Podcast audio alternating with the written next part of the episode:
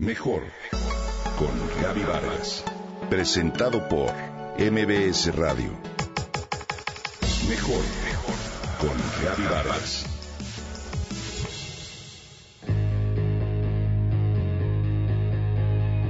Dos perros entrenados pudieron detectar las sustancias químicas orgánicas liberadas en la orina en casos de cáncer de próstata.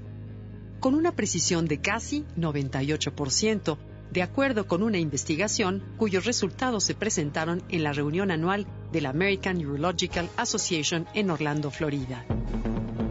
Con este estudio se demuestra que los perros podrían representar en el futuro una oportunidad clínica real si se usan junto con otras herramientas diagnósticas comunes, de acuerdo con lo expresado por el doctor Gianluigi Taverna del Hospital de Investigaciones Humanitas en Milán.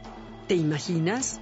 Esta idea de que los canes puedan ser capaces de oler o detectar el cáncer en las personas, seguro ya la habías escuchado, pues es un rumor fuerte que lleva varios años en circulación. Mas actualmente se han realizado estudios que hoy en día respaldan la noticia. El equipo italiano de esta investigación entrenó y evaluó a los perros con muestras de orina tomadas de 677 personas, entre ellas 320 pacientes de cáncer de próstata y 357 de individuos sanos. Los pacientes de cáncer de próstata iban desde hombres con tumores de muy bajo riesgo hasta pacientes con metástasis, es decir, propagado en otros órganos. Durante su entrenamiento, los perros recibían una recompensa cuando detectaban el olor de una muestra infectada con cáncer y se sentaban frente a ella. Uno de ellos pudo detectar con precisión la presencia del cáncer del 98.9% de las veces y el otro tuvo una tasa de precisión del 97.3%.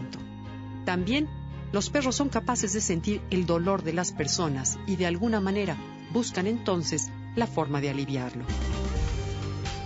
Hoy, el Servicio Nacional del Reino Unido, además, ha aprobado el uso de los canes para la detección de cáncer en ensayos a fin de poner a prueba su capacidad para detectarlo. Una de las razones por las que el olor del tumor puede ser detectada por los perros, de acuerdo al urólogo Milton Keynes del Hospital Universitario, explica que es porque las moléculas volátiles asociadas con el tumor son liberadas en la orina de la persona. La prueba actual para cáncer de próstata en hombres y mayores de 50 años hoy en día se denomina prueba de antígeno prostático específico y es y consta de una muestra de sangre a través de la cual se examinan los niveles de una molécula particular que la próstata secreta y que por lo regular es elevada en aquellos pacientes con este tipo de cáncer. Esta prueba, desafortunadamente, no es capaz de detectar el cáncer en un 20% de los pacientes que lo tienen y tiende por ello a dar algunos resultados positivos falsos. Es decir, no es concluyente y a veces se tiene que hacer una biopsia invasiva en pacientes que no presentan la enfermedad. Como segundo nivel del proceso de detección se comienza ya a usar a los perros a fin de que los médicos sean capaces de llegar con mayor precisión a las pruebas para detectar el cáncer y reducir así considerablemente las biopsias invasivas y necesarias. Así veremos que día a día se entrenarán más a los perros para que hagan uso de su extraordinario sentido del olfato y detectar partículas volátiles que viajan desde el cáncer de próstata a la orina. Estas investigaciones, sin duda, nos ayudarán a que las pruebas médicas sean más precisas, pero sobre todo a no crear confusiones en pacientes y llevar a un nivel certero los diagnósticos tempranos del cáncer. Sorprendente, ¿no?